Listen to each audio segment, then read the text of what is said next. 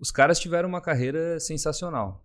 Tem milhões e milhões de fãs espalhados pelo mundo, que os caras estão só esperando o próximo produto. Estão com os holofotes lá no Popó, ainda mais agora que ele voltou a lutar. Pô, o que, que esse cara tá fazendo? Por onde ele tá andando? O que, que ele tá lançando? A, a visibilidade deles é muito maior.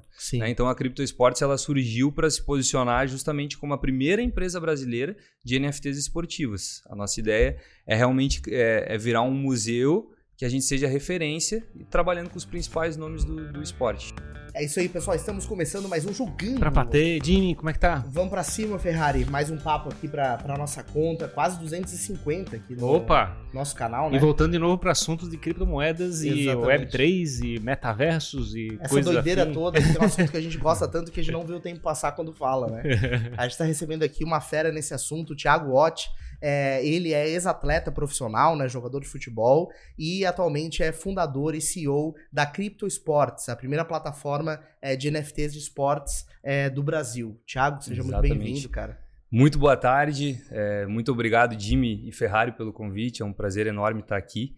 E com certeza, esse assunto aí das NFTs, de criptomoeda, ele rende muito, né? Tem, tem muita coisa, a gente brinca que é um oceano azul de possibilidades. Então, mais uma vez, obrigado pelo convite. É um prazer estar aqui pra gente bater um papo hoje. Muito massa, A cara. gente quer saber como é que chegou nesse negócio, cara. Tu, é tu era jogador de futebol? Joguei, joguei, joguei. Dei uma enganada por aí também. Pô, tu foi campeão lá no Gauchão, né? Tu falou? eu fui campeão em 2017. Eu brinco que eu dei uma enganada porque hoje, convivendo no meio desses gigantes que a gente convive, às vezes eu, fico- eu até murcho um pouquinho e falo, não, mas eu, eu joguei sim, joguei. Tive meus momentos no futebol profissional também. Fui Legal. campeão gaúcho lá em 2017.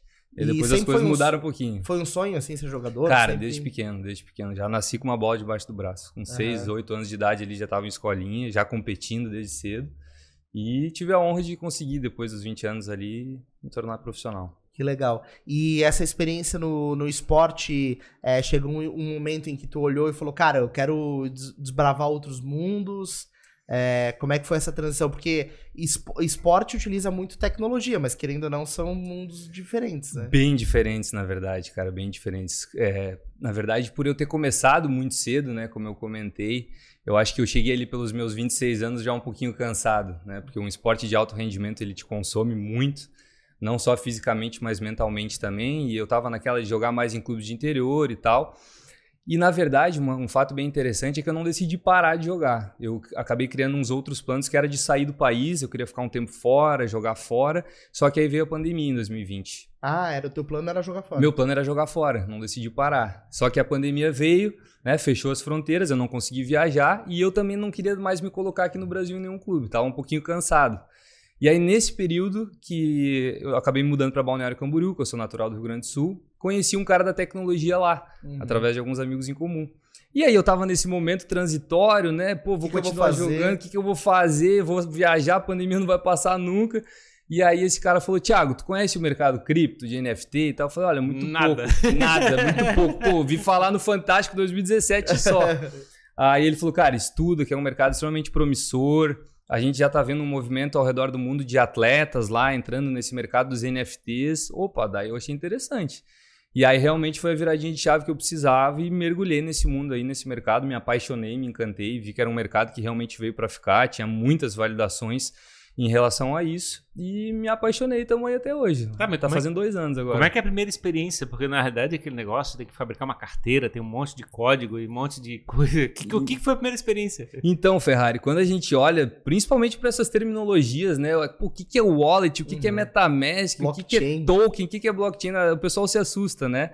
Mas na verdade, com um pouquinho de entendimento, só um pouquinho de estudo, as coisas vão clareando já. E um dos objetivos nossos da Crypto Sports também é desmistificar um pouquinho para as pessoas, ver que não é um bicho de sete cabeças, né? Que dá sim, é uma coisa acessível, que é o futuro, então é uma obrigação das pessoas estar tá, tá por dentro, né? Tá se modernizando, tá se atualizando. Então, a primeira experiência, óbvio, eu falei, caramba, o que, que esses malucos estão falando aqui, né? Principalmente vindo do, do esporte, que é um mundo totalmente à parte. Mas, como eu falei, me interessei, comecei a estudar e aí a gente acabou virando perito no assunto. Fizeram, comp- fizeram comprar uma NFT? primeira experiência assim? Não, Olha- fazer tu comprar um NFT. Não porque ninguém falava de NFT ainda, mas criptomoeda sim. Tem aquela experiência de saber se tá mandando pra carteira certa ou errada, como é que Caramba, compra. no início é um frio na barriga, principalmente quando tu lida com valores um pouco mais altos, né? Sim. Tu bota a hash ali, que é o nome, né? A hash ela equivale aos dados bancários da pessoa, né? Hoje tu entra ali para fazer um Pix, aparece, né? Tu bota o CPF e aquele nome, não, beleza. Tu bota a hash, cara. Não retorna nada. É aquilo ali, tem, Tem que, que ver se copiou e colou certo e rezar. que loucura, cara. É. E, enfim, daí tu se apaixonou pelo esse universo, começou a mergulhar ali estudando. E eu achei legal que tu associou ao teu, ao teu background que é esporte, né? Jimmy, eu posso até dizer assim hoje que para mim foi praticamente um sonho realizado isso, porque quando eu, eu saí do esporte, a gente sempre, ainda, ainda mais que eu parei cedo, né, com 26 anos, a gente, a gente para com aquele sentimento, pô, será que não dava mais um pouquinho? A Sim. galera toda na volta, a família, pô, Tem vai. alguns atletas que param e voltam depois. Exato, né? exato, exato. Então eu ainda tive o privilégio de parar, mas retornar para o esporte de uma outra maneira. Ou seja, eu não perdi esse contato com as pessoas. E, e acho que principalmente hoje eu convivo com grandes atletas que provavelmente eu não teria capacidade ou não, não teria oportunidade, na verdade, de conviver. Né? Hoje a gente está falando de. O Romário ele é sócio da empresa, então ele virou Muito um grande legal. amigo da gente. Né? O Popó, a gente também tem a parceria com ele, o Giba, o próprio André Santos daqui, que foi uma honra conhecer esse cara e se aproximar dele. Então, talvez pelo outro caminho como jogador eu não teria essa oportunidade. E hoje a gente, né, dá pra dizer que a gente é amigo dessa galera trabalhando com tecnologia. Então, pra mim é um sonho realizado. Tu, tu falou que no começo, quando tu entrou no mercado, não, não tinha NFT ainda, né? Tu começou a trabalhar ali com cripto e a conhecer um pouco. É, em que momento tu teve a visão de usar NFT pro esporte, assim? Como é que veio esse insight? Então, Jimmy, a gente sabe que a primeira NFT ela surgiu em 2018, né? Apesar da primeira criptomoeda que é o Bitcoin surgiu lá em 2008, junto com a crise imobiliária lá dos Estados Unidos, o primeiro NFT ele foi mintado, né, que é o termo que se usa, ele foi gravado ali na blockchain em 2018. Quando eu tive o- o- essa viradinha de chave que tu pergunta, foi quando a gente viu outros atletas ao redor do mundo entrando no mundo dos NFTs. E aqui no Brasil ninguém falava sobre isso. Né? Eu sempre cito aqui o cara da tecnologia, que foi um mentor para mim, que me ajudou muito, o Daniel, que é o outro cofundador da Crypto Sports. Ele falou: Tiagão, vamos trazer essa galera do esporte aí que tu conhece, vamos juntar esse relacionamento aí e vamos tokenizar a carreira desses caras aí. Claro. Entendeu? Então, depois, através de estudos, conhecendo melhor. Então, foi um link do meu relacionamento com o esporte com o conhecimento de tecnologia do Daniel. E qual foi a primeira oportunidade de negócio que apareceu, assim? Qual foi a primeira brincadeira que vocês fizeram? Cara, na verdade, assim, Ferrari, é... eu era amigo do Romarinho já há uns dois anos, né? O filho do Romário, porque a gente jogou junto num clube lá do Paraná, Maringá. E aí, né, a gente tinha uma amizade e tal, jogou junto, depois se afastou, mas a amizade se manteve. E eu não, não, não, não tinha oportunidade de ter conhecido o Romário ainda pessoalmente, né? O pai dele. E aí, conversa vai, conversa vem. Eu falei, Romarinho, surgiu uma coisa bacana aí pra gente, cara. Tô estudando uma área nova de tecnologia. Pô, tu tecnologia, sério? eu falei, é isso mesmo.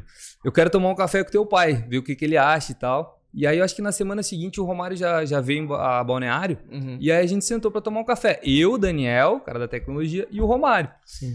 E aí, Romário, tudo bem e tal, né? Batemos aquele papo. E aí falamos um pouquinho do mercado, dos NFTs, levei umas notícias para ele de algumas pessoas que já estavam inseridas. Daí ele falou: "Não, eu já conheço". Isso em março do ano passado, né? Já mostrando a, a visão do cara. É, trouxeram o pré-contrato aí já? Caramba, cara. Já chegou quente, assim, né? Assim, assim. Decidindo, decidindo. Aham. Não era pra conversar, era pra fechar negócio. Exatamente. E eu e o Daniel, a gente foi preparado lá pra falar de uma ideia, de uma coisa que tava surgindo. E ele, e ele falou: não, vambora. Aí a gente se olhou assim: não, tem, depois a gente manda e tal.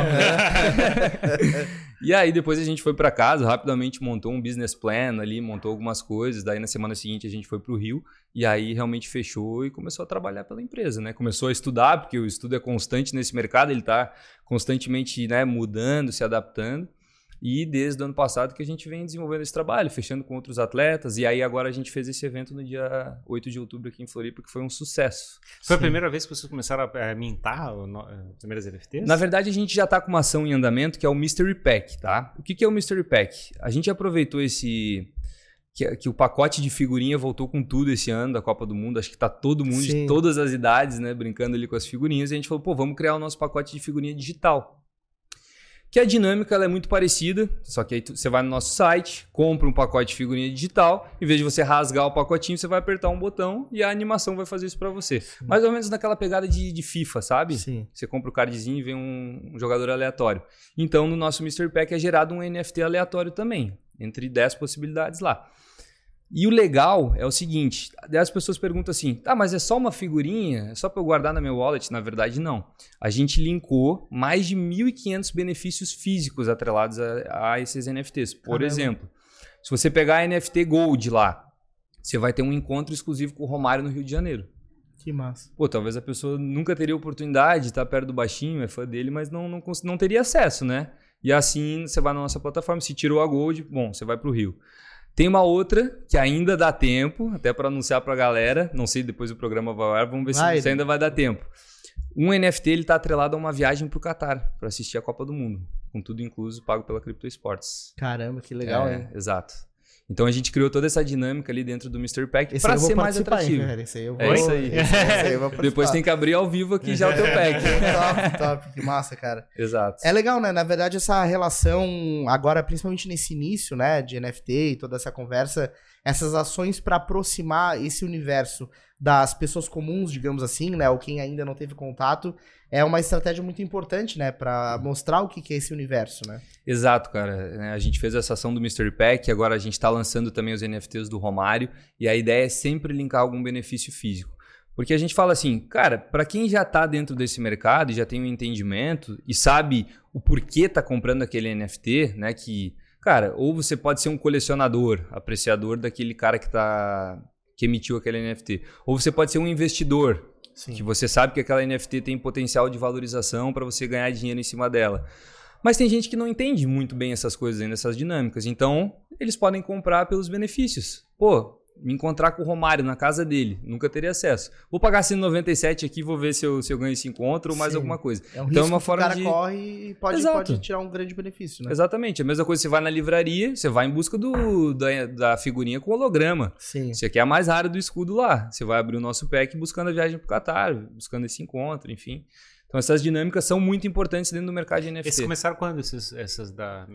Do o Pack. Mystery Pack foi lançado no meio do ano. Acho que ali por junho, mais ou menos. E aí, como é que começou esse negócio? Vocês fizeram, tentaram fabricar uma comunidade, um grupo de pessoas para chegar e começar a envolver com essa narrativa? Do... Isso, a gente tem a nossa própria plataforma, né, que é a cryptosports.com, quem quiser acessar lá.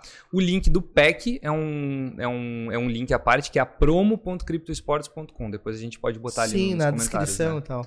Exato. Então a gente lançou esses dois produtos e aí tem algumas redes sociais específicas do mundo cripto, por exemplo, o Discord. É uma comunidade lá que é tipo um servidor, assim, onde a gente vai atualizando as informações lá. É, e quem é maior consumidor desse mercado cripto já conhece mais o Discord.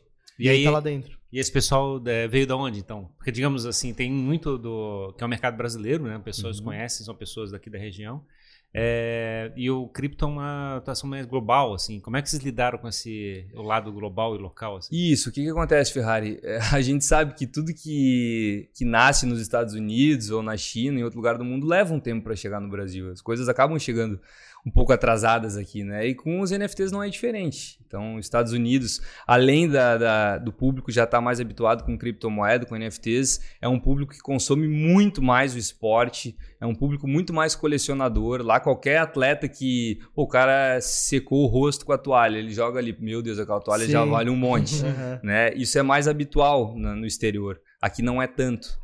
Então é nosso papel também é, explicar para a comunidade, para angariar todo mundo, é, explicar esses benefícios dos NFTs, né? Que tem várias vertentes, seja que você, você é colecionador, você quer fazer um investimento, você quer se aproximar do seu ídolo. Sim, sim. E aí vocês tentam trabalhar mais em português, pelo menos. Isso. Não, a gente tem postagens em português e em inglês também. Uhum. Porque nesse mercado você não pode deixar de abraçar essa fatia de claro. fora que é, que é muito maior. Uhum. Né? Então a gente busca o público em português e em inglês também. É que eu fico pensando também porque, digamos, a, a estratégia de comunicação de mídia aqui da região, assim, eles Sim. não têm muita atuação a nível global, não conseguem fazer esse negócio caminhar. Mas uhum. essa a estratégia que vocês têm trabalhado, vocês podem realmente chegar e envolver toda essa narrativa para fora do país. Exato. É um, e é um desafio, porque obviamente tu vai ter que chegar e é, pegar terreno virgem, né? Tipo, chegar e explicar para as pessoas o que, que, é. Isso, exatamente. Até tendo uma conversa com o nosso pessoal de marketing, né? Falando, por exemplo, da estratégia de tráfego pago.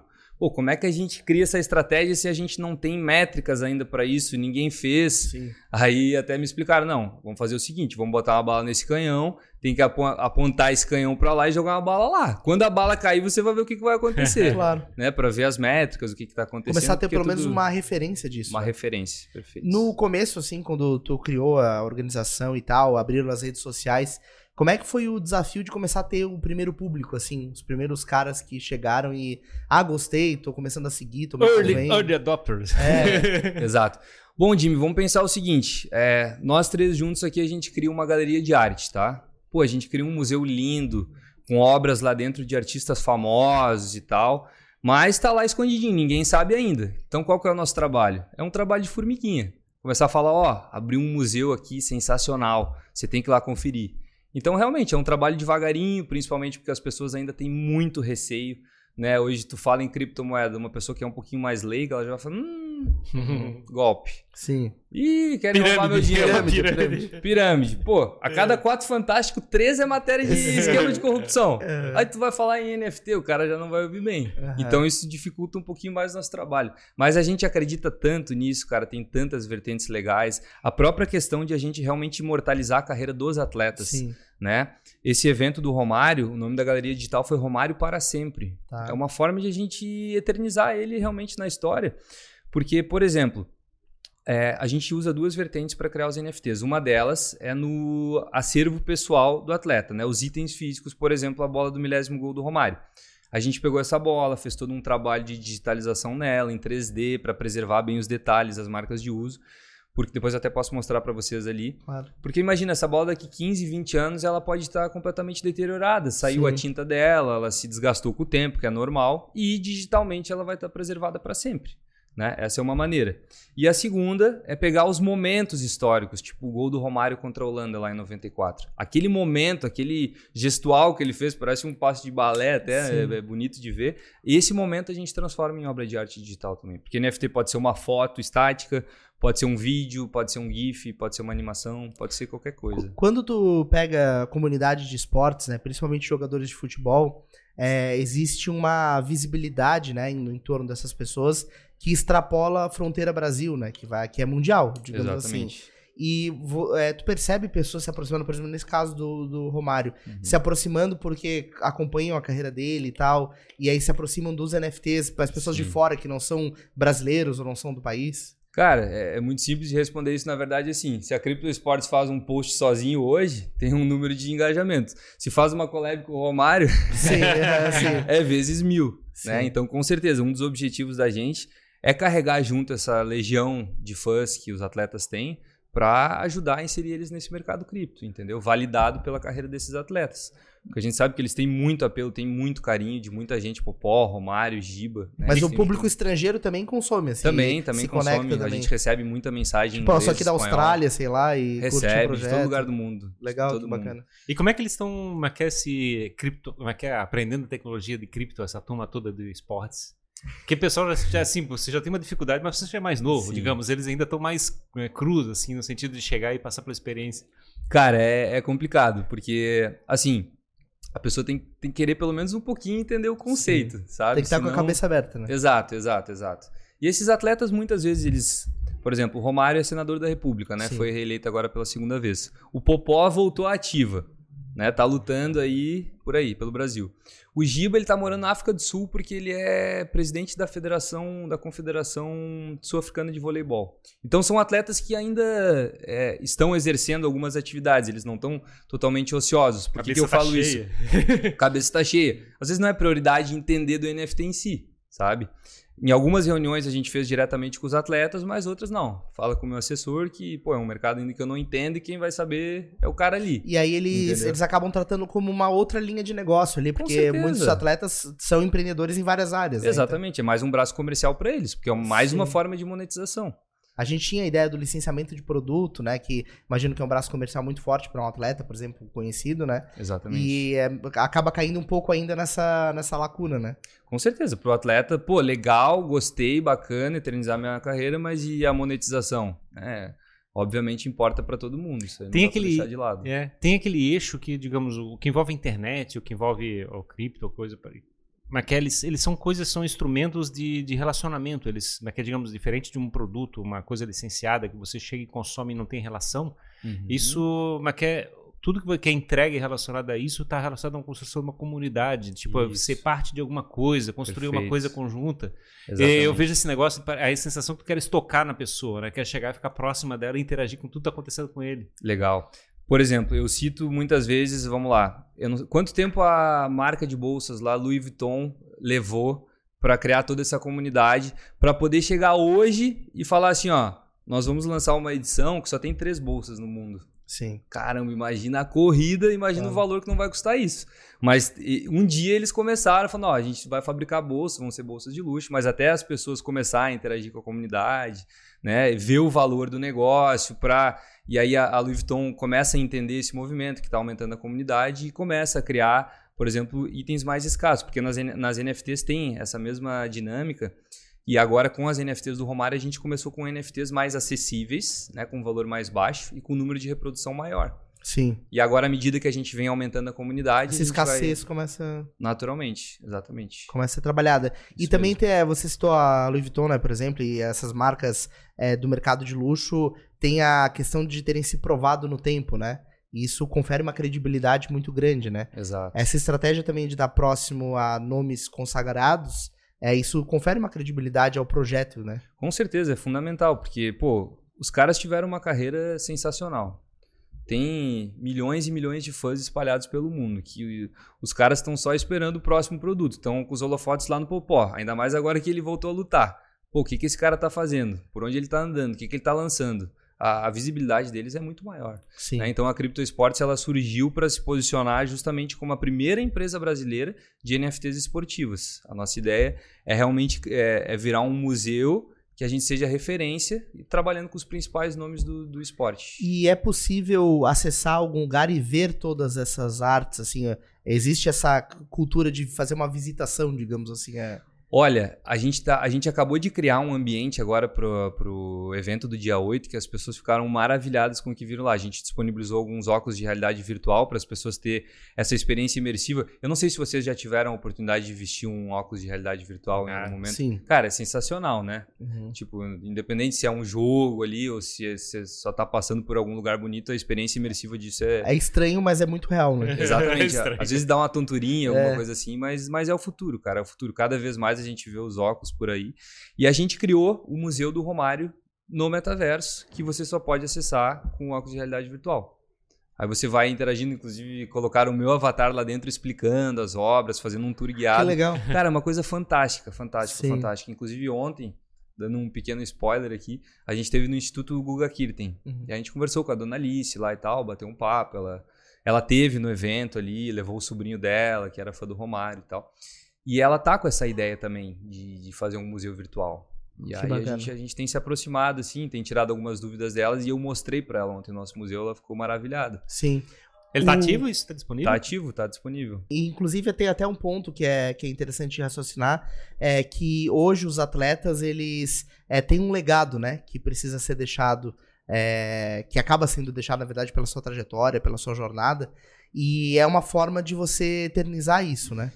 Cara, vou contar uma coisa para vocês ontem que a gente ficou até um pouco emocionado lá dentro do Instituto, Instituto do Guga, que foi o seguinte, a dona Alice nos levou dentro da sala, lá, dos troféus e vários itens do acervo dele. E do lado da, do troféu do ATP, lá de número 1 um do mundo, cara, incrível isso, tinha uma cartinha escrita à mão pelo Guga quando ele estava lá em Paris. Ele tinha 15 anos. E ele estava lá no Louvre e escreveu assim para a família dele: Mãe, ou não sei como é que ele se referiu, falou: Olha, eu estou aqui no Louvre e tem várias obras maravilhosas e tal, tem milhares de obras aqui. E também tem milhares de jogadores de tênis, tem muitos brasileiros aqui, só que eu sei que eu tenho potencial para ser o número um do mundo. Cara, de arrepiar, assim, de arrepiar. Caramba, tá guardado cara. num local especial isso lá do, do museu dele. Sim. Porque o Guga já naquela época, com 15 anos, olha a mentalidade de campeão do cara, né? Sim. Com 15 anos já percebeu que ele tinha algo a mais, seja pela técnica ou pela, realmente pela, pela cabeça claro. diferente dos outros. Ele falou, eu tenho potencial para ser número um do mundo. Sim. E aí mandou a cartinha pra família e eles guardaram lá com maior carinho. É, então olha o é legado pra, que isso carrega. Pra fanbase fazer parte disso, né? E poder, de, de alguma maneira, compartilhar esse sentimento, né? Exato. Aí, por exemplo, a gente, a gente fechando com o Google agora, dona Alice, a gente quer... a gente vai pegar essa cartinha, fazer uma digitalização dela e vai transformar isso num colecionável digital. Claro. Pô, aí você vê quantos fãs o Guga tem pelo mundo, pelo Brasil, Sim. gente que ama o tênis, né? Ama ele. E poder se tornar proprietário digital desse momento ímpar para a família. Sim. Pô, é uma coisa muito bacana. Sim. Esse, esse modelo não tem fronteira, né, Thiago? Assim, é, eu imagino que talvez existam outras organizações com essa mesma pegada em outros lugares do mundo, né? Mas também a Crypto Sports tem essa abertura para pegar um atleta gringo, digamos assim, e, fazer um trabalho nesse sentido, né? Cara, essa era da, da tokenização, no geral, até para explicar um pouquinho para a galera que está assistindo, tá? Quando você ouviu o termo tokenização, o que, que é isso? Tokenização é transformar algo em um token. Ah, mas o que é um token? Um token é uma unidade digital que pode representar um bem, um ativo ou um serviço. Esse é o conceito de tokenização. Então a tokenização é, uma- é extremamente amplo. Tudo que a gente está vendo aqui pode ser tokenizável. Ah, como é que a gente tokeniza? Cara, às vezes com uma foto, às vezes com uma digitalização em 3D, você transformou o negócio num token. Mas qual que é a dinâmica que você vai? Ah, eu quero tokenizar esse microfone aqui, porque é o primeiro microfone dessa marca aqui, que foi lançado em 1900 não sei o quê. Sabe? É um item que precisa carregar uma história junto com ele, ou precisa carregar uma comunidade que já consome essa marca. Porque a gente tem sido procurado muitas vezes, pô, tô com a ideia de tokenizar, não sei o quê, vamos digitalizar. Parece que a galera não quer ficar de fora, né, da onda. Quer participar? quer participar, pô, eu também quero tokenizar. Eu tenho esse guardanapo aqui. Aham, exatamente. Mas, cara, tem que entender o motivo, tem que entender a estratégia, tem que entender quem vai consumir, por quê, por que quem está consumindo vai ser beneficiado disso também. Tem que ser, tem uma, tem que transformar aquilo para ser único, né? Aquele elemento tem que ser único, tem que fazer uma identificação única daquele negócio que faça ele ficar Exatamente. é, eternizado. Talvez Isso mais importante que o próprio objeto é a história por trás do objeto, né? E- mas ele Se só, tem, ele- história- ele só tem uma história exatamente pelo fato de ser único, né? Uhum. Senão, se fosse igual a todos os outros, não teria história. Exatamente. É, e não só a história, mas também, por exemplo, eu volto a falar da questão dos benefícios, né? Por exemplo, a gente lança um NFT que você, se você comprar ele, ele vale como passe para a FanFest do Romário. Já dando um spoiler aí que vai acontecer dia 2 de dezembro lá no Rio de Janeiro. É uma, é, é um- é uma forma de ingresso, mas a gente pode atrelar outros benefícios. Por exemplo, ano que vem a gente vai ter outros eventos. Quem comprar esse NFT agora que dá acesso à FanFest do Romário, vai poder ir também no evento do Popó. Sim. Então não é algo que carrega uma história, não é um colecionável assim raro, mas é algo que te dá benefício. Entendi, é é uma- é que chave benef- de acesso. É, uma mas chave o- de acesso. O benefício, de certa forma, também é único, né? De certa forma, ele está sendo um dos elementos que faz aquele, é, aquele NFT representar uma coisa única. que é Com bacana, certeza. né? Como é, que é, como é que é montar uma empresa orientada a isso, cara? Tipo, tem muita é, tecnologia, tem muito software, tem muito comercial, tem muito marketing. Como é, que, como é que tu monta uma empresa nessa direção? Olha, Ferrari, eu, apesar de ser o CEO da empresa, eu entendo muito pouco de programação. Porque tudo termina na programação. A gente brinca, né? Que a gente senta, gamifica, faz uma série de coisas. Pô, vamos fazer isso com os NFTs, mas vai cair lá na mão dos programadores. Sim. São os caras que tem que fazer acontecer. Né? Lá realmente que tá a complexidade de tudo, que tá o ouro do negócio. Então, essa parte de programação é uma parte mais complexa mesmo, né? Que tem que, é, por exemplo, criar o contrato que o token vai ali. É uma coisa um pouco mais inacessível para quem não, não conhece muito desse mercado. Mas cabe a nós, por exemplo, né? Respondendo bem a tua pergunta, a gente é, tem uma preocupação muito grande para estar bem embasado juridicamente em relação a isso. Tem um né? lado legal também, né? o lado legal, fazer Uhum. tudo dentro das conformidades, apesar de que ainda não existe uma regulamentação muito bem definida no Brasil. Né? O que a gente tem é a instrução normativa lá número 1888 de 2019, que lá a Receita Federal ensina o contribuinte a declarar as suas criptomoedas. Perfeito. Mas não tem maiores legislações é, proibindo ou permitindo, até porque é, o conceito do- do- do- da, da lei, na verdade, o que não é permitido, é o que não é proibido acaba se tornando permitido. Sim. Eu não preciso estar lá explicitamente, você pode beber essa Sim. água. Se não tiver escrito, você não pode beber essa água, então eu posso beber essa Claro. água. É certo. É, a gente leva essa dinâmica para o mercado do, do- E como é, que é, o- né? como é que é o tamanho do time hoje? Como é que, o que, que tu tens hoje é, envolvido nesse projeto? A gente está em 12 pessoas. 12 pessoas? 12 pessoas, exatamente. Aí trabalhando nesse lado técnico, legal, comercial e marketing. tudo. Isso, exatamente. A gente tem esse lado jurídico muito atuante, sempre atento às novidades que estão acontecendo. A rapaziada do marketing, que inclusive o Rafa está junto conosco Sim. aqui hoje, são os responsáveis por bolar toda essa estratégia. A gente tem o time comercial, que é responsável por fazer esse contato mais próximo com os atletas. né? Inclusive o André Santos é um cara que nos ajuda muito com isso. É, a gente tem o. que mais, Rafa, para me lembrar? É, time comercial, jurídico, marketing, tem o comercial, a tecnologia, obviamente. Óbvio. obviamente. E, e- preço de ouro, provavelmente. Essa turma aí deve ser. Exatamente, por- porque hoje você fala em blockchain, quantos no Brasil que dominam esse assunto? É. São poucos, né? Então é uma mão de obra cara e é difícil realmente de encontrar, mas a gente está muito bem assessorado ali pelo Daniel. O Daniel, na verdade, quando a gente criou a empresa, ele começou de CEO e eu comecei mais nessa parte comercial, justamente por esse meu relacionamento com os atletas, né? Claro. Pra mim era uma coisa mais fácil. Mas aí o Daniel falou, ó, estuda que tu vai ser o próximo cara aí, tu vai ser o CEO. Eu falei, meu Deus, eu não tenho experiência nenhuma com o mundo empresarial. Mas vamos lá, vamos lá, o mundo é dos corajosos, vamos embora. E como é que tá sendo essa experiência? Cara, tá sendo incrível, incrível. Tá sendo muito legal. Eu até brinquei lá no palco do evento. Eu falei que tu ser CEO, tu não faz nada, mas ao mesmo tempo tu faz tudo.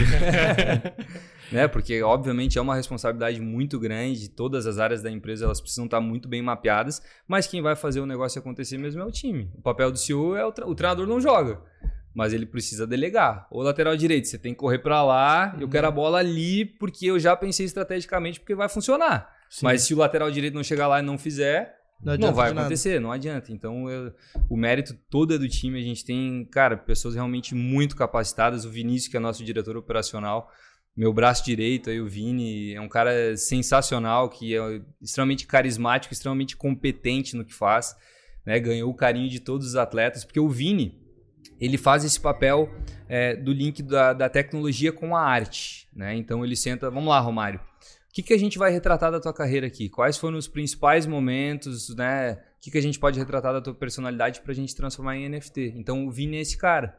E aí ele senta, brifa tudo com isso e já leva mastigadinho para os nossos artistas, porque a gente tem um time de artista também que desenvolve as obras. Aí o Vini vai, senta, ó, Jimmy, você vai fazer isso, vamos retratar agora o Romário, vamos retratar a personalidade dele, Sim. que era o quê? Aquele cara mais, né, que tinha aquela personalidade mais forte, fazia um gol, mandava todo mundo, né, a torcida ficar em silêncio. Inclusive uma das NFTs, que para mim é uma das mais bonitas da plataforma, é o Romário fazendo esse gesto. Uhum. Então o Vini é o cara responsável por isso. É engraçado e marca, né? Porque, digamos, é uma, uma coisa que parece que parece uma agressão e ao mesmo tempo é uma identidade única. É uma identidade dele, né? O cara era brabo, fazia gol em todo mundo, vai falar o que do cara? Sim. né? O bate-papo ali na, no, no evento do dia 8 foi muito bacana, que a gente mostrou alguns vídeos ali, o Vini separou pra gente, por exemplo, o vídeo na, na Granja Comari, na véspera da viagem para os Estados Unidos em 94.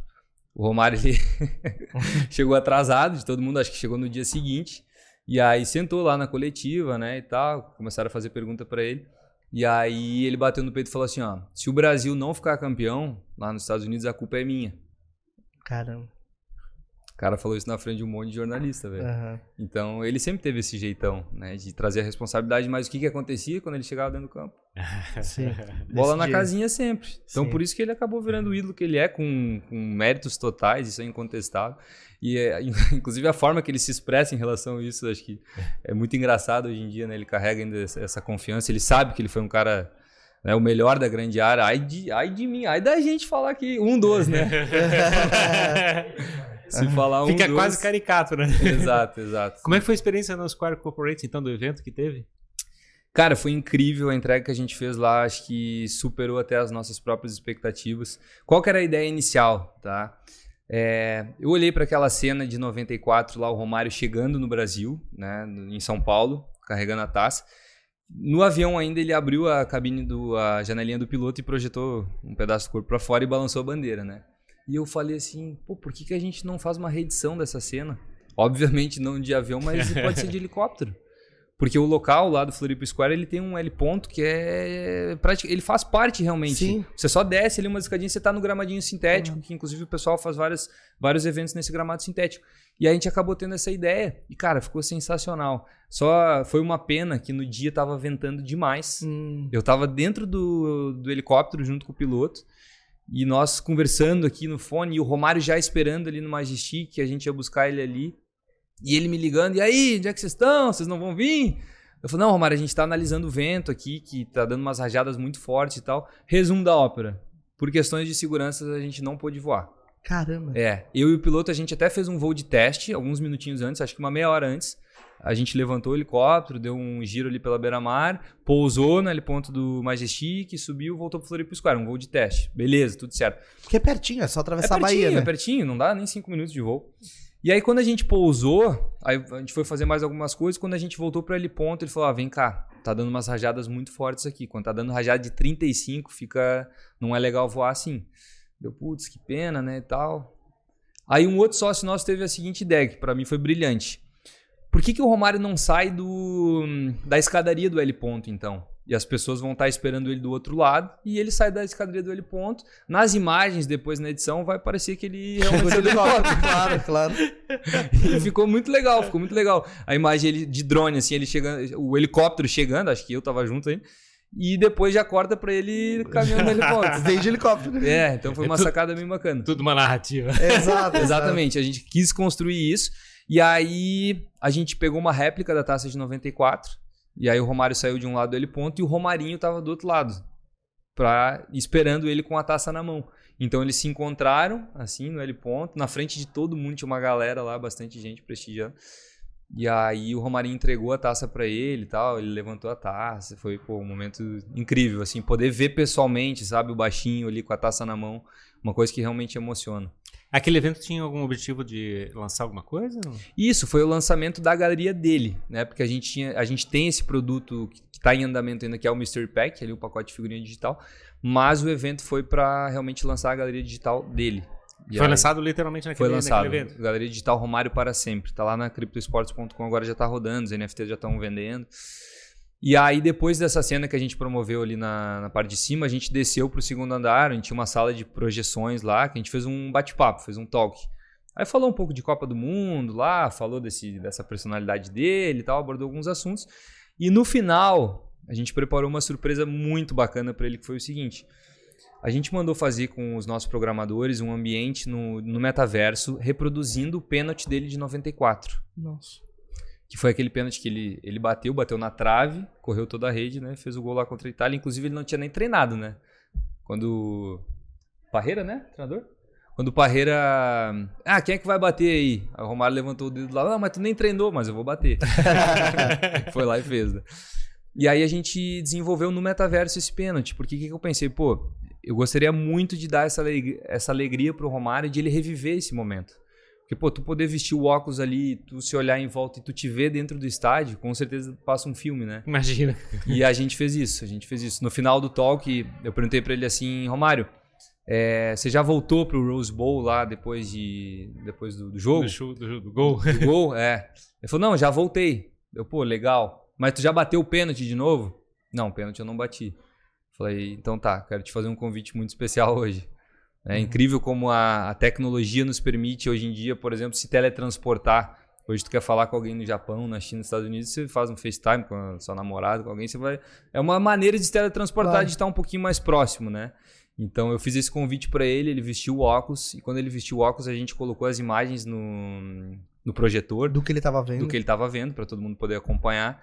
E ele estava lá dentro do gramado, no estádio. Os caras reproduziram da maneira mais fidedigna possível, eu pedi. Né, o goleiro da Itália, pô, tem que ser o mais parecido possível, para ele estar vendo aquilo ali e lembrar, caramba, em 94 era isso Que que, eu legal. tava fazendo. Sim. E aí quando o Romário tirou o óculos, tava o olho cheio, todo vermelho, Que cara. legal. Sim, sim, porque imagina, Sabe? né, cara? Na verdade, é, até a gente tava falando, né, desse. Num, num, num outro papo sobre metaverso e tal.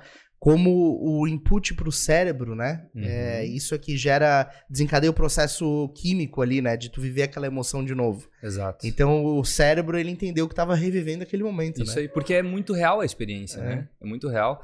A gente está vendo, por exemplo, algumas construtoras hoje em dia, elas já estão disponibilizando os apartamentos na planta, já eles pronto. Inclusive, se tu quiser alterar alguma coisa de decoração, tu já altera, já veste o óculos e tu vai ver o teu apartamento, a tua vista, de uma maneira extremamente real. Sim. Então isso é incrível, né? Aí você tá em São Paulo, tu quer comprar um apartamento aqui em Florianópolis ou em Balneário, pô, você tem que vir pra cá. Não, não precisa. Vamos mandar um VR pra ti, tu vai sentar na tua casa e vai ter uma experiência incrível, vai ver a vista, tudo, cara. Vai estar É imerso incrível. naquilo ali. E, bom, tu falou de outros atletas, né? Do Popó. E é, como é que tá esse planejamento para trazer outros atletas para dentro da Cripto Esportes? É, quais são os desafios envolvidos nisso, né? Se tu pode Sim. adiantar algumas novidades. Então, cara, o foco agora é trabalhar no lançamento do Popó, né? A gente, o mesmo evento bacana que a gente fez pro Romário aqui, a gente quer fazer pro Popó também. A gente está só estudando o local ainda. Com certeza vai ser num local muito impactante também. Mas na verdade, assim, Jimmy, tem muitos atletas que ainda não estão inseridos nesse mercado e, e aí conseguindo ver agora o que está acontecendo com o Romário, com os outros, é um é um case, né? É um case para despertar interesse para eles. Pô, eu também quero ter os meus itens digitalizados, eu também quero ser imortalizado, eu também quero ser monetizado com a venda dos meus NFTs, eu também quero gerar experiências para o meu público.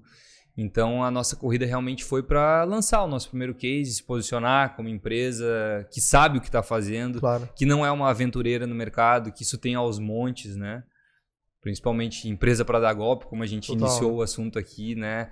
Uma palavra que está extremamente proibida dentro da Crypto Sports, em qualquer local do site, é a tal da rentabilidade garantida. Sim. Que é o, a, o primeiro problema que as empresas enfrentam, porque, vamos lá, eu falo para você que tem uma rentabilidade de 5%, que já é acima do mercado, comigo se tu transferir minhas criptomoedas. Cara, vai acontecer duas coisas. Ou eu vou roubar tuas criptomoedas, ou eu vou colocar para operar no mercado e eu vou perder. Sim. Eu vou querer operar alavancado para poder te pagar 5%, que já é muita coisa. Então, eu não vou conseguir te pagar. Sim. E aí eu vou sair ou de caloteiro ou roubou meu dinheiro. Então as pessoas elas acabam tendo muita irresponsabilidade na hora de lidar com os ativos das outras pessoas. E falando dessa percepção da pessoa, né, do cliente, digamos assim, hoje tu acha que é, os clientes da Crypto Sports uhum. compram as NFTs mais com o objetivo de monetizar, eu quero ou ter acesso aos benefícios, ou o apelo emocional ainda é mais pesado, de quero ter esse momento, quero ter esse pedacinho para mim? Sim. A gente não pode esquecer que a gente atravessa agora um, um período de baixa no mercado de criptomoeda no geral né, o Bitcoin, as outras moedas, elas atingiram o valor máximo delas, eu acho que no início do ano, se eu não me engano, coisa de 10 meses atrás. Então o mercado ele esfriou um pouquinho. Naturalmente depois vai voltar, como o mercado financeiro no geral tem sofre a oscilação. Então a gente tem recebido muita pergunta no nosso direct, nos nossos e-mails, realmente perguntando sobre esses benefícios. Pô, eu gostaria muito de estar com o Romário, o que, que eu posso fazer? Qual NFT que eu posso comprar que eu vou estar né, que eu vou ter um encontro com ele. Então esse apelo emocional ele está muito presente. Muito presente. É claro, tem pessoas adquirindo também pensando na valorização, porque tem NFTs ali que só tem 11 unidades. Entendi. Então você vai é ser escasso. um vai ser escasso, é. tem NFTs que tem 11, tem outras que tem 100, tem outras que tem 1994 unidades com um valor mais acessível. Então a gente tem os investidores também. Mas nesse momento a gente está enxergando mais esse apelo emocional, possibilidade de estar próximo dos atletas. Show de bola, né? Que legal isso, né? Na verdade, você acaba dando uma nova vida para os momentos marcantes e objetos que fizeram parte disso da vida dos atletas e oxigenando a comunidade deles, né? Exato. Porque muitas vezes você tem atletas que têm uma grande história e isso tá num museu, tá numa exposição, que é incrível, mas o fato de estar tá, né, envolvido com tecnologia dá um outro movimento, né? Às vezes o atleta é relembrado, é revisto, é Exato. ele volta a se reaquecer, né, com a, com a, comunidade dele. Sim. Uma coisa que a gente fala muito, né, a gente está com esses atletas agora voltado para o esporte, né? A gente tem um roadmap da empresa que a gente quer para outras áreas também. Mas como a gente conversa com tanta gente sobre isso há mais de um ano e meio, às vezes a gente fala do Romário não brilha os olhos da pessoa. Talvez ela às vezes não entende muito bem. Pô, mas tá, Romário, legal, mas porque... Aí eu pergunto assim, tá, mas me fala alguém que tu é muito fã, então. Eu tive essa conversa agora na semana passada, eu acho, eu tava em Criciúma, batendo um papo lá com o pessoal, pô, Romário, tá legal. Eu falei, tá, mas o que que tu gosta? Pô, eu gosto de motocross. Sim. Eu sou, pô, fãzaço. Eu não entendo muito de motocross, mas o outro me assoprou o nome lá do campeão mundial. Uhum. Falei, imagina se o fulano lá, ele lança os NFTs dele e tu tem acesso a dar uma volta com a moto dele. Ô, oh, caramba, aí sim! Uhum. Falei, cara, é isso, entendeu? É a comunidade. Às vezes você não tá tão no futebol, outras áreas, mas vai ter a comunidade que você é mais consumidor. A gente falou da, da Louis Vuitton. Daqui a pouco a Louis Vuitton já tá inserida no mercado de NFTs, inclusive. Ela vai lançar um NFT que vai te dar acesso a sei lá, tomar um café com o CEO da marca Sim. ou com o estilista da marca, alguma coisa muito exclusiva assim que para você faz muito. Para mim não. Sim. Eu não quero, eu prefiro tomar um café com popó. Agora tem gente que gosta mais de moda, enfim. Então, ou associar o NFT a uma versão real da, de uma bolsa ou de algo Isso, assim, né? Exato. Então tem esse, tem é engraçado como, é, como tá ficando diferente, né? Tipo, a gente tá tendo essa nova oportunidade de, de te relacionar com, as, com os brands, com as marcas de uma maneira diferente, que não existia antes, né? Digamos. A gente tinha uma visão de mundo que era muito. É, era muito física e imperfeita. Uhum. E a, a, é a, internet, a criptomoeda, ela faz o processo da digitalização e faz o negócio ser é que é uma, uma idealização perfeita de um, de um, de um passado, de, uma, de um objeto. De uma... É como, como isso como é que é, surgiu uhum. e a gente está tentando descobrir uma maneira de fazer isso, fazer diferença nas pessoas, Exato. na vida das pessoas. Eu acho que assim, é uma maneira também um pouquinho mais simples de entender é que da minha geração, da nossa geração para trás, a molecada mais nova, eles já nascem imersos num, num, mundo extremamente tecnológico. Hoje, uma criança de 2, 3, 4 aninhos já está ali com o smartphone na mão, com o tablet. Acostumado. Eles não vão querer saber se a tela é física, né? Porque a, a arte perdeu a sua essência, coisa que a gente escuta muito. E, e tudo bem, tudo bem. Se a pessoa de 40 anos para cima falar, não, obra de arte é física, o cara sentar na frente de um cavalete é desenvolver lá com um pincel. Cara, tudo bem, é um, é um pensamento da, da tua geração.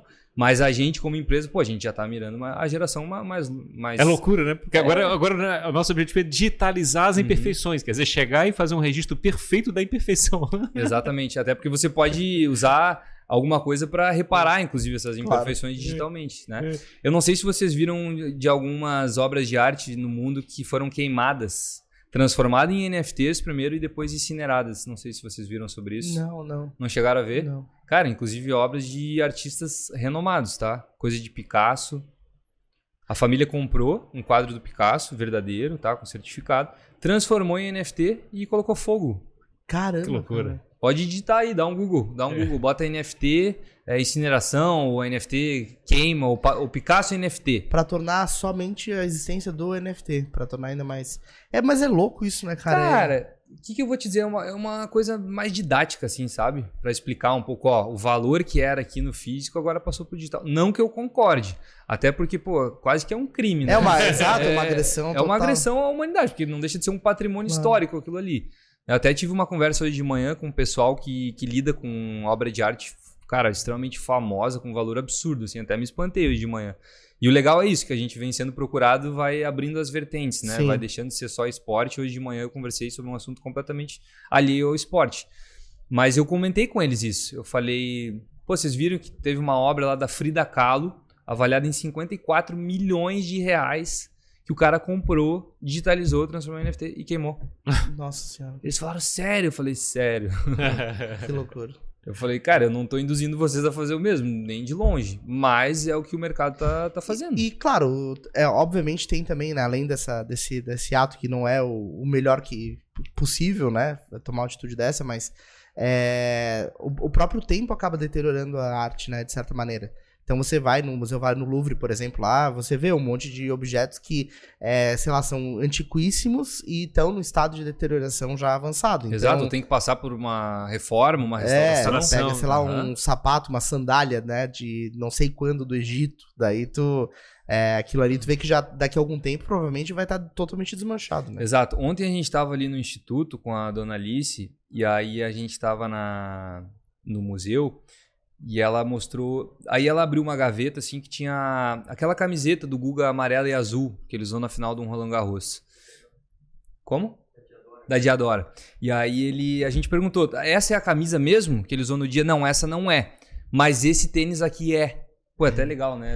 Arrepia, né? Ver do lado assim, pô, aquele tênis o cara tá usando na hora. Uhum. E o tênis todo. Estourado. Todo estourado, cara. todo estourado, cheio de mofo e tal.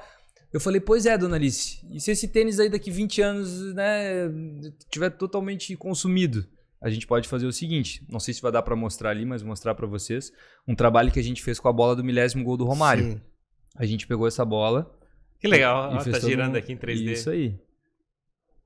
Ela é uma reprodução até das imperfeições. Exatamente, para preservar As tudo. manchas. Mas, mas, agora, cara, pode acontecer o que aconteceu com a bola. Pode perder a tinta, pode, eles podem perder a bola, ela tá preservada. Só pra explicar a lógica. Então, o Romário tem essa bola guardada na casa uhum. dele, em algum lugar. Isso. E aí, vocês pegaram isso e levaram pra equipe de vocês? Ou fizeram fotos? Ou o, o artista ficou com a bola do lado ali para poder reproduzir? Essa bola ficou seis meses conosco aqui em Balneário Camboriú, né? Que resposta de Balneário. Eu assinei um termo com o Romarinho. Porque essa bola, na verdade, é dele, né? Uhum. O Romário fez o gol lá em 2007. E até se puxar na, no dia lá, o Romário bate o pênalti, entra na goleira, abraça a bola. Aí vem os jornalistas, aquela coisa toda.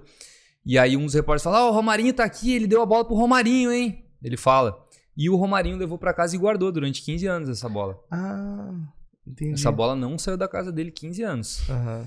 E aí a gente teve essa ideia de digitalizar o acervo e tal. E aí o Romarinho trouxe. Eu até falei pra ele, falei, cara, tu não esquece de murchar a bola pra voar, porque no voo ela explode. Sim. É verdade, com a, com a pressão. Ah, verdade, tá, obrigado. Aí ele chegou aqui com ela murcha, daí no evento a gente inflou ela, e aí ela, eu assinei um termo com ele de custódia, de objeto, de valor pessoal, tal, tal, nosso jurídico fez. E aí a gente ficou com essa bola seis meses. E é uma realmente é uma responsabilidade, responsabilidade, né? porque quanto vale essa bola? Não, e... Que loucura. Exato, Tipo, né? Quem é, que, quem é que dá o valor pra ela, né? tipo, Ah, exatamente. Pô, pega um cara que é fãzaço do Romário lá de Barcelona, por exemplo, que foi um dos melhores momentos da carreira dele. Quanto o cara pagaria pra ter, inclusive, a bola física junto? Claro, e já imagina. dando um spoiler, a gente vai ter algumas atividades que os itens físicos podem ir juntos, tá? Sim, É legal. bom a galera ficar ligada, porque alguns NFTs vão estar atrelados aos objetos pessoais dos atletas, Sim. inclusive essa bola. bacana, Legal, né? Uma experiência legal. diferente, né? Show de bola. E, bom, cara, muito massa, né? Poder conhecer tudo isso, né? Te receber aqui, conhecer a história da Crypto Sports. É, a gente fica muito impressionado, né? Como o universo do, é, da Web3 está transformando diferentes mercados, assim, né? Sim. Então aqui tu tá falando de esporte, tem pessoas fazendo coisas em outras áreas também. Arte, né? Em É, geral, arte, né? exato, Exato. exato. Porque é engraçado, né? De uma arte e o esporte, de certa forma, estão tentando ligar. Eu acho que tentando a gente. O fato de. Associar, né? É, Aham. de pegar, digamos, qualquer coisa que seja única ou experiências passadas, isso de certa forma vira uma arte, de certa forma. Exato. Cara, eu, eu quando comecei a estudar isso, eu tive esse insight, assim, eu falei, cara, o esporte também é uma reprodução artística. Claro. Pô, tu vai ver uma luta do Popó lá, a maneira que ele movimenta o corpo dele, ou o próprio gol do Romário. O gol de 94 lá parece que ele faz um balé. É uma reprodução de arte também. Ah, o que é arte? Cara, tudo é arte. Sim. Arte é o que tu consegue transformar em tangível alguma coisa ou algum talento que tá dentro de E ti. te promove de que maneira? né? Não importa. Exato. Importa E que, que- alguém e- queira consumir e seja é, apaixonado e- por isso. E a pessoa quer consumir, está muito relacionado ao, ao impacto que a arte provoca nas pessoas, né? Perfeito. Tipo, o de que- paixão. Isso, quer dizer, exatamente como é que eu chego e sou tocado por, por aquela reprodução daquele, Exatamente. daquele elemento. Eu vi um estudo uma vez que fala que ah, por que, que as pessoas são tão malucas por futebol, né? Porque mexe com a mesma área do cérebro de um relacionamento amoroso, por exemplo. Que loucura, É cara. loucura. Por isso que a gente vê os caras tudo maluco. Doido. É doido, doido, doido. A galera é doida. Do time do coração. Os caras fazem loucura. Atravessa o país é, de cara. ônibus se precisar, imagina. É isso, é um negócio que é curioso, né? Eu já parei pra pensar várias vezes nisso e, e é, realmente é, é interessante tu olhar a paixão insana que as pessoas têm pelo time que ama, né? Sim. É, não tem como explicar, na verdade. Exato. E aca- acaba até que é um papo que a gente meio que romantiza isso. É. né? A gente para pra analisar e entender essa paixão pelas pessoas, acaba romantizando. Pô, é uma paixão tão linda que as pessoas têm que isso precisa ser tangibilizado de alguma forma. É, aí e, a gente encontrou e a, essa gente- forma. a gente até conversou, né? O que que, é, o que que é o time, né? Porque os jogadores mudam, a, a gestão muda ao longo Sim. do tempo, então não é mais o time, né? Exato. A cada tempo o time muda, não é mais o mesmo time. Exatamente. Mas a paixão continua, né? e, Legal e- isso. e eu acho que o bacana desse, desse trabalho todo que vocês estão fazendo, do, do esportes, né? Do esportes, é, de você chegar e conseguir fazer é, as pessoas serem tocadas dessa forma distribuída, tá, usando a Isso. internet, né? De- Exato. Que é loucura você chegar e pegar e, digamos, fabricar um elemento que teoricamente não é nem físico, né? Que é um Uhum. elemento totalmente digital Isso. e faz a pessoa se, tá, em- é que é, se envolver com uma história passada ou, ou um gol que foi feito lá no passado. Não, Ferrari, e eu te digo mais, por exemplo, vamos dizer que a gente lançasse hoje uma galeria do Romário física, tá? Aqui na, no Primavera.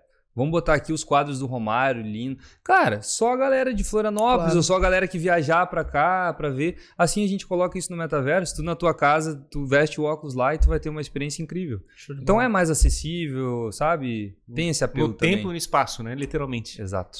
Muito legal. E onde é que o pessoal pode te encontrar, as tuas redes, redes da Cripto Esportes, pra trocar uma ideia? Legal. A rede da, da Crypto Esportes é Crypto Esportes mesmo. É cripto com I, não com Y, com I. E esportes com o E mudo ali. Esportes de Sim. americanizado.